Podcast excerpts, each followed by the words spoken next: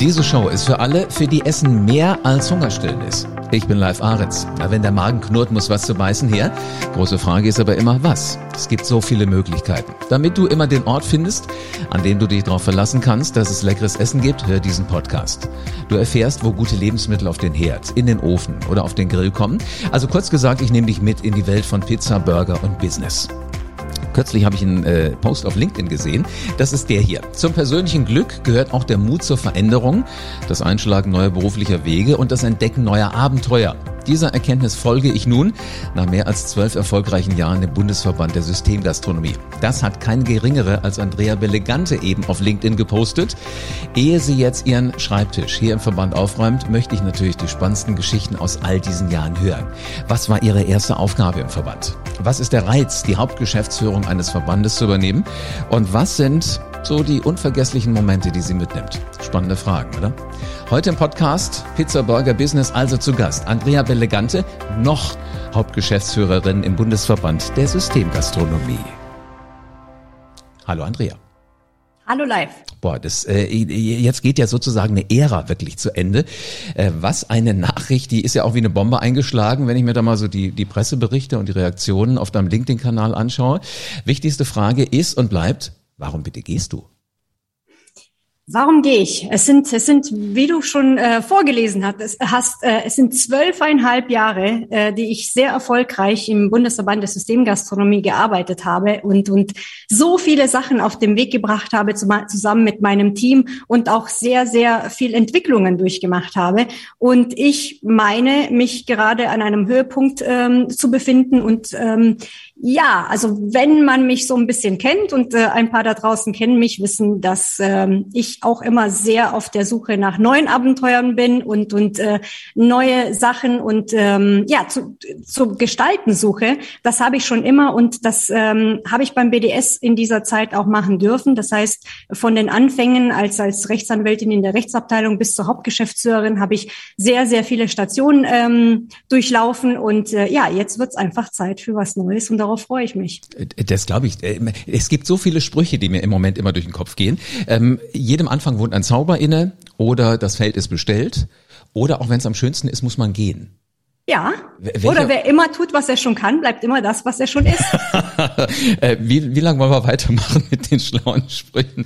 Äh, du hast recht. Ähm, Gibt denn da wirklich solche Gedanken, wo du, wo du gesagt hast, ähm, jetzt mache ich mal so eine, so eine Momentaufnahme und dann hast du gesagt, okay, check, das habe ich gemacht, check, das habe ich gemacht, check, das habe ich gemacht und jetzt muss irgendwas Neues her? Also spürt man das richtig so in der Magengrube? Das spürt man. Also wenn wenn man es gewohnt ist, auf auf seine innere Stimme zu hören und und äh, ja sie einfach hört und und ihr auch eine Bedeutung zumisst, dann hört man das und und ich habe das der sehr deutlich gehört. Natürlich habe ich mir das nicht leicht gemacht, mhm. weil ähm, ich weiß, man könnte auch denken, wie, wie, wieso tut sie das? Es ist doch alles perfekt. Es ist auch alles perfekt. Es ist ein großartiges Team. Es ist ein toller Verband. Das ist eine, eine großartige Branche und, und äh, die Mitglieder, die werde ich auf jeden Fall auch alle vermissen. Aber das bedeutet nicht, dass man das einfach auch für immer machen muss. Und ich bin noch viel zu jung, als dass ich das bis zur Rente machen sollte. Und äh, wie gesagt, ich bin einfach gespannt und, und äh, ich freue mich auf neue Abenteuer. Als wir den ersten Podcast miteinander gemacht haben, da habe ich schon gemerkt, dass du, Entschuldigung, äh, Pfeffer im Hintern hast. Und äh, ich habe mir gedacht, mal gucken, wie viele Folgen wir irgendwann machen werden. Aber ähm, das ist dann tatsächlich irgendwann passiert. Das hoffst du natürlich nie, weißt du, weil gute Gesprächspartner für so einen Podcast, das ist mit das Allerwichtigste. Ähm, jetzt hast du gesagt, du wirst die Menschen ja weiter sehen. Also du verlässt diesen Planeten nicht, soweit geht's nicht.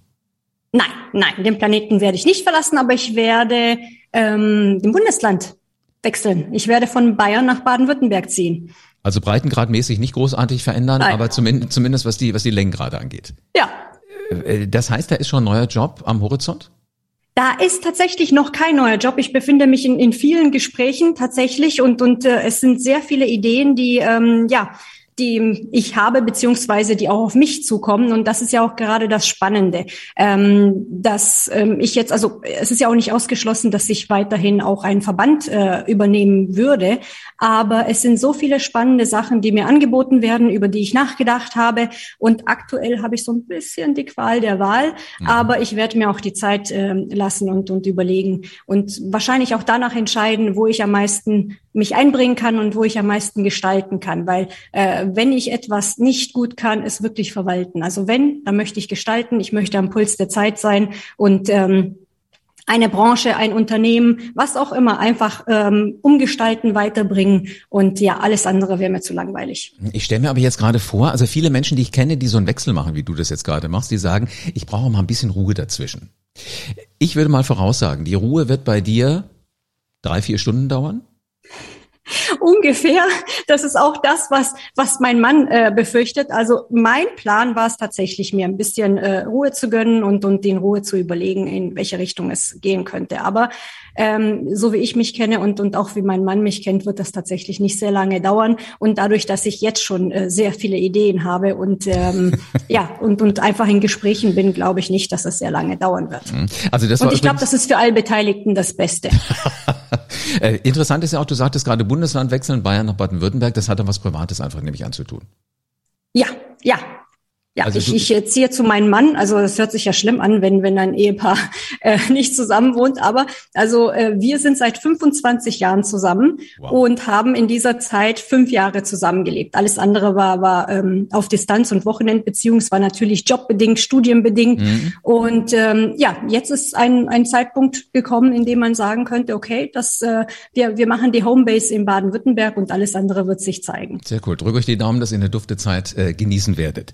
Jetzt lass uns aber die Zeit äh, doch mal ein bisschen zurückdrehen. Wollen wir mal auf deine Anfänge schauen? Sehr gerne. Wie bist du zum Verband gekommen? Okay, wie die Jungfrau zum Kind, sagen wir es mal so. Ähm, ich habe mich auf Arbeitsrecht spezialisiert. Es war klar, dass ich Arbeitsrecht äh, machen will. Nach einem kurzen Intermezzo äh, und, und einem Flirt mit dem Strafrecht, wie man das schon mal gesagt hat, ähm, habe ich mich entschieden, Arbeitsrecht zu machen und ich habe mich auch für die Seite entschieden. Ich wollte unbedingt zu einem Arbeitgeberverband. Das hatte damit zu tun, dass ähm, ein Hauptgeschäftsführer eines Arbeitgeberverbandes in einer ähm, Veranstaltung für Referendare das ähm, vorgestellt hat. Und ich hatte ein Aha-Erlebnis und dachte einfach nur, wow, das ist mein Job, genau das will ich machen. Und äh, die Branche habe ich mir nicht ausgesucht, die Branche hat mich ausgesucht. Ähm, ich habe mir nur einfach die, die Aufgabengebiete äh, vorgestellt und, und auch genauso bekommen. Das heißt, ich habe als Referentin in der Rechtsabteilung in 2010 beim BDS angefangen, bin damals von Baden-Württemberg nach äh, Bayern, nach München gezogen und ähm, ja, habe die Mitglieder im Arbeitsrecht, Tarifvertragsrecht, Betriebsverfassungsrecht äh, beraten. Ich finde das immer so spannend. Das, was du gerade sagst, das sagen so viele. Da gab es irgendeinen Menschen, der hat mir über was erzählt, der hat was erklärt und das war so spannend, da, da äh, Erfahrung zu hören, dass man sagt, das will ich auch selber machen. Wa ja. Was wäre denn äh, die Konkurrenz gewesen vom Strafrecht? Also hättest du so Lust gehabt, die richtig schweren ähm, na, ich sag mal so, also die, die nicht ganz so gesellschaftlich kompatibel sind, zu verteidigen? Ich habe bei der Staatsanwaltschaft angefangen, also erstmal im, im Referendariat, das, was äh, jeder quasi in der Strafstation äh, machen muss, habe freiwillig ja, nebenher für die Staatsanwaltschaft gearbeitet, aber mein Ziel war tatsächlich, die Seiten zu wechseln und als Strafverteidigerin zu arbeiten. Ja, da hast du recht, die schweren Jungs. Also im Grunde genommen, du hättest dir auch vorstellen können, dann irgendwann Krimis zu schreiben, äh, von deinen Erfahrungen zu berichten? Das wäre dann quasi ähm, der also 2.0 natürlich. Also wenn man wenn man sein Leben damit verbringt und und so viel dann äh, in diesen Sachen miterlebt, dann dann liegt es auf der Hand, dass man irgendwann mal auch ein Buch dazu schreibt. Also um ehrlich zu sagen, meine Lieblingskrimi-Autoren sind alle Anwälte oder zumindest Juristen. Und, äh, Hoffentlich, weil da haben sie auch die meisten Details und, genau. und, und schreiben quasi auch nicht am Fall vorbei. Absolut, ja. Aber sie machen es trotzdem so spannend, dass ich es als Nicht-Jurist verstehe. Die schlimmsten ähm, zwei Semester, die ich verbracht habe, waren die Rechts Rechtssemester. also ich bewundere das eh, äh, wie, wie ihr das alle macht. Also du warst Referentin, du hast im Bundesverband angefangen. Ähm, wie ging es denn dann weiter? Ähm, es ging so weiter, dass ich eigentlich auch sehr viel über die Grenzen der Rechtsabteilung gemacht habe. Das hat einfach damit zu tun gehabt, dass der äh, Verband äh, damals noch kleiner war als, als jetzt, also von der Anzahl der Mitarbeiter her. Mhm. Also ähm, war man quasi an allen Ecken und Enden gebraucht und und ich habe wirklich in der in der Bildungsabteilung noch mitgearbeitet, Kommunikation. Ich habe überall meine Finger mit im Spiel gehabt und und äh, ich habe mich auch gefreut, dass ich das machen durfte. Ähm, meine damalige Chefin hat mir das ermöglicht und äh, das hat auch das Präsidium mitbekommen, dass da vielleicht doch jemand ist, der ein bisschen über ähm, über seine Grenzen geht und und vielleicht auch zu mehr bestimmt ist und dementsprechend haben sie mich dann zur Leiterin der Rechtsabteilung befördert und gleichzeitig zur Stellvertreterin meiner, meiner damaligen Hauptgeschäftsführerin. Okay, also im Grunde genommen, der, der Weg war schon vorgezeichnet.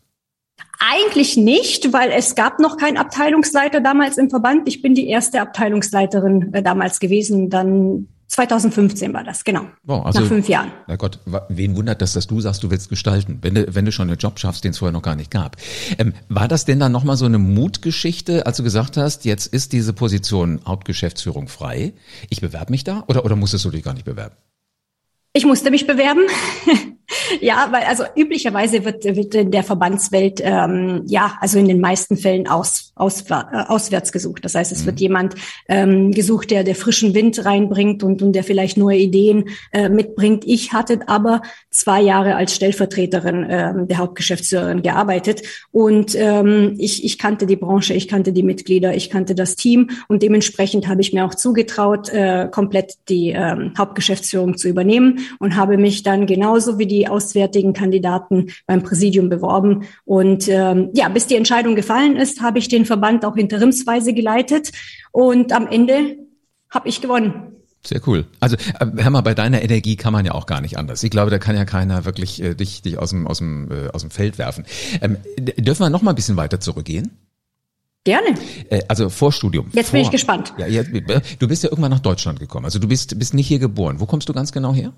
Das stimmt. Ich bin in Rumänien geboren. Was hat dich bewogen oder die Familie hierher zu kommen?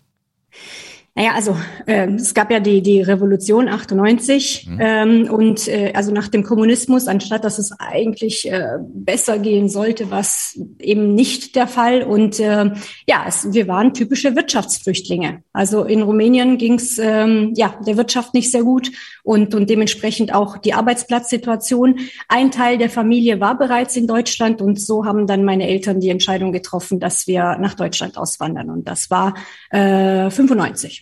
Und keine schlechte Entscheidung scheinbar. Wie, wie geht denn das dann eigentlich mit Schul? Also hast du vorher schon die Sprache gesprochen? Deutsch? Ich habe die Sprache nicht gesprochen. Meine Eltern haben in weiser Voraussicht, dass wir vielleicht doch irgendwann nach Deutschland äh, übersiedeln, äh, mir einen Deutschlehrer besorgt. Ähm, aber es hat nicht geklappt, weil es mich nie interessiert hat. Also ich hatte mit äh, 12, 13 natürlich andere Interessen, als äh, zu Hause einen Deutschkurs zu belegen. Und dementsprechend erfolglos war das Ganze. Und ja, dann ist es so gewesen, dass wir nach Deutschland kamen. Es war März 95 und mhm. ich konnte kein Wort Deutsch. Und dann ging das aber scheinbar ja mit großen Schritten, weil also ich, ich, ich möchte nicht sagen, dass ich fast schon bayerischen Dialekt raushöre, aber äh, das ist schon äh, auf, auf ziemlich hohem Niveau. Wie, wie leicht fällt denn dir das? Also du denkst dich ja irgendwo rein. Wenn, wenn du irgendwas hast, habe ich jetzt schon rausgehört, beißt du dich fest. Galt das auch so für die Sprache? Also möglichst schnell diese Sprache richtig gut zu durchdringen, zu sprechen? Das war tatsächlich so. Ich, ich war in einer Sprachschule, also von, von April 95 bis Juli 95. Äh, also es ging ja offensichtlich sehr schnell. Es ging aber deswegen sehr schnell, weil keines der Kinder, äh, die dort waren, Deutsch gesprochen hat. Das heißt, ich war irgendwie gezwungen zu kommunizieren. Und äh, der Lehrer, der konnte sehr gut Englisch und Französisch und das konnte ich auch. Dementsprechend hat er, hat er mir alles auf Deutsch übersetzt und er hat auch gemerkt, dass ich äh, sehr wissbegierig bin und dass ich eigentlich so schnell wie möglich da raus wollte und hat mir sehr viel mehr Hausaufgaben mitgegeben, sehr viele Bücher auf dem Niveau, das ich ja verstehen konnte, mitgegeben und äh, ich habe zu Hause einfach noch mehr gearbeitet und das hat mir dann ermöglicht, nach vier Wochen die Sprachschule zu verlassen mit der Empfehlung, ähm, die Realschule zu besuchen. Mhm. Aber ich habe mich freiwillig gegen die Realschule entschieden, weil ich mir das noch nicht zugetraut hatte, äh, am, am Ende des Jahres eine Prüfung zu schreiben und habe mich freiwillig für die Hauptschule entschieden. Und dann ging es aber weiter, Realschule, nehme ich mal an, Genau, der, der Weg war quasi vorgezeichnet, weil äh, ich wusste schon damals, dass ich Jura studieren will damit habe ich dann äh, meinen Lehrer betraut und hatte gesagt, auch Mädchen, hast du aber einen, einen langen Weg vor dir, du brauchst Abitur. Und ich gesagt, ja, wie komme ich dahin? Naja, du musst aufs Gymnasium. Und dann habe ich gefragt, gibt es denn eine Durchlässigkeit von, also Durchlässigkeit habe ich damals nicht verwendet, aber äh, von der Hauptschule auf die auf, aufs Gymnasium. Und dann hat er mir den Weg vorgezeichnet und den bin ich dann gegangen und habe dementsprechend dann mein Abitur geschafft und äh, Jura studiert und das auch in der Regelstudienzeit. Wahnsinn. Äh, wo kommt dieser Wille her, irgendwas zu erreichen? Also ich habe immer den Eindruck, du, du weißt, äh, welches Ziel du anvisierst, dann guckst du nach dem Weg und dann geht's los. Punkt. Ich ich kann es nicht sagen, woher das kommt. Das ist, glaube ich, eine, eine, eine Charaktersache. Natürlich ist auch sehr viel ähm, Erziehung mit dabei. Also man hat mir einfach beigebracht, ähm, du kannst alles schaffen. Also ich hatte nie Grenzen äh, gesetzt bekommen, so nach dem Motto, du bist ein Mädchen, das schaffst du nicht oder das, äh, das ist nicht für dich vorgesehen. Ähm, man hat mir beigebracht, ich kann alles schaffen, aber wenn man hart genug arbeitet. Und das wurde mir schon in die Wiege gelegt. Das heißt, ich habe nichts geschenkt bekommen. Es ist alles harte Arbeit gewesen und ich glaube einfach schon die Erfolge Erfolge in der, in der Kindheit haben mir gezeigt, wenn ich mich anstrenge und hart genug arbeite, komme ich weiter. Ich meine, wenn man dann irgendwann mal erwachsen ist, dann merkt man, man kommt nicht nur mit harter Arbeit voran. Es sind auch die Beziehungen, es sind, es sind die Netzwerke und es, spielen noch sehr, sehr viele Sachen äh, mit rein. Resilienz ist natürlich auch eine Sache, die man dann irgendwann mal ähm, lernt und, und sich aneignet. Und äh, mhm. ja, ohne, ohne das hätte ich es nicht so weit geschafft. Ähm, wenn ich da jetzt mal drauf gucke, eure Branche, die Systemgastronomie, also für die du jetzt lange tätig warst, ist aber im Grunde genommen genau das, oder da ist das möglich, was du gerade beschrieben hast. Wenn du, wenn du ja. Lust hast, wenn du Energie hast, wenn du, wenn du einen Plan hast, der Plan existiert ja, du musst ihn halt nur noch für dich vielleicht hier und da so ein bisschen anpassen, dann kann man das machen. Hat das einfach gut zusammengepasst? Das hat sehr gut zusammengepasst, weil ich auch einfach diese Parallelen gesehen habe. Also ich, wie gesagt, ich, ich, ich hatte mir die Branche nicht ausgesucht, aber äh, ich habe sofort festgestellt, es sind sehr viele Menschen auch mit Migrationshintergrund in unserer Branche und es waren sehr viele Frauen auch im, in Führungspositionen und das hat mir gezeigt, okay, das geht alles und, und meine eigene Geschichte hat auch damit zusammengepasst. Also deswegen war das ein, ein äh, super Match, was wir hier haben beziehungsweise dann hatten. Jetzt klingt das alles so, als wäre das alles so einfach gewesen. Gab es denn auch mal schwierige Zeiten, wo du tief durchgeatmet hast? Natürlich. Also die gibt es natürlich immer. Ähm, ich glaube, ich habe es auch so gut wie immer geschafft, das nicht nicht zu zeigen, aber natürlich gibt es schwere Zeiten. Also ähm, äh, es ist natürlich nicht leicht in der Interimsphase, als als ich den den BDS interimsweise geführt habe, ähm, waren parallel Tarifverhandlungen. Das heißt, ich ich wurde ins kalte Wasser geschmissen und und musste ähm, das Team zusammenhalten, dann nach draußen gegenüber den Mitgliedern selbstbewusst auftreten und andererseits mit der Gewerkschaft verhandeln und zwar äh, ja, genauso selbstbewusst, als hätte ich das schon immer gemacht. Und das war das erste Mal. Wir haben auch ein, ein gutes Ergebnis erzielt, aber es war natürlich nicht einfach. Also sagen wir es mal so, ich ähm, nach außen habe ich das natürlich nicht gezeigt, aber es ist natürlich kein Spaziergang. Und äh, das hat mich aber auch darauf vorbereitet, was danach kam. Also ich mhm. meine, wenn wir jetzt über die Corona-Krise sprechen, also es hat keiner kommen sehen. Ähm, ich weiß, dass viele das nicht sehr gut verkraftet haben. Ich habe auch äh, viele Gespräche gehabt. Also am Ende des Tages war ich mehr ähm, ja am, am psychologischen Beraten als an, äh, an Rechtsberatung dran. Aber es zeigt sich auch, ja, dass man auch dadurch kommen kann, beziehungsweise anderen durch die Krise äh, helfen kann und, und diese Fokussierung, die ich eigentlich schon immer habe und äh, einfach nicht, nicht verzweifeln, sondern wirklich nach der nächsten Lösung suchen, hat mir und dann dementsprechend auch der Branche geholfen, durch die Krise zu kommen. Mhm. Gibt es denn in den zwölf Jahren auch sowas wie ein Herzensthema, wo du sagst, das ist exakt das, was ich wollte und das habe ich auch gut hingekriegt? Also meine, meine persönliche Entwicklung war in dem Sinne kein Herzensthema, weil äh, es ist einfach so ein bisschen nebenbei passiert. Es war mhm. nie der Plan, irgendwann die Chefin zu werden. Also ich, ich bin mir auch sicher, dass ich vielleicht nach fünf, sechs Jahren auch die Branche gewechselt hätte, hätte ich mich nicht weiterentwickelt. Aber ja, es sind sehr, sehr viele Sachen. Es ist ähm, die, die Ausbildung in der Branche. Einfach, dass wir Menschen helfen, egal was für, für einen Hintergrund sie haben und was für eine Ausbildung, dass sie sich äh, in die Branche einarbeiten, entwickeln und Karriere machen. Und das ist ja auch genau das, was, was mich auszeichnet.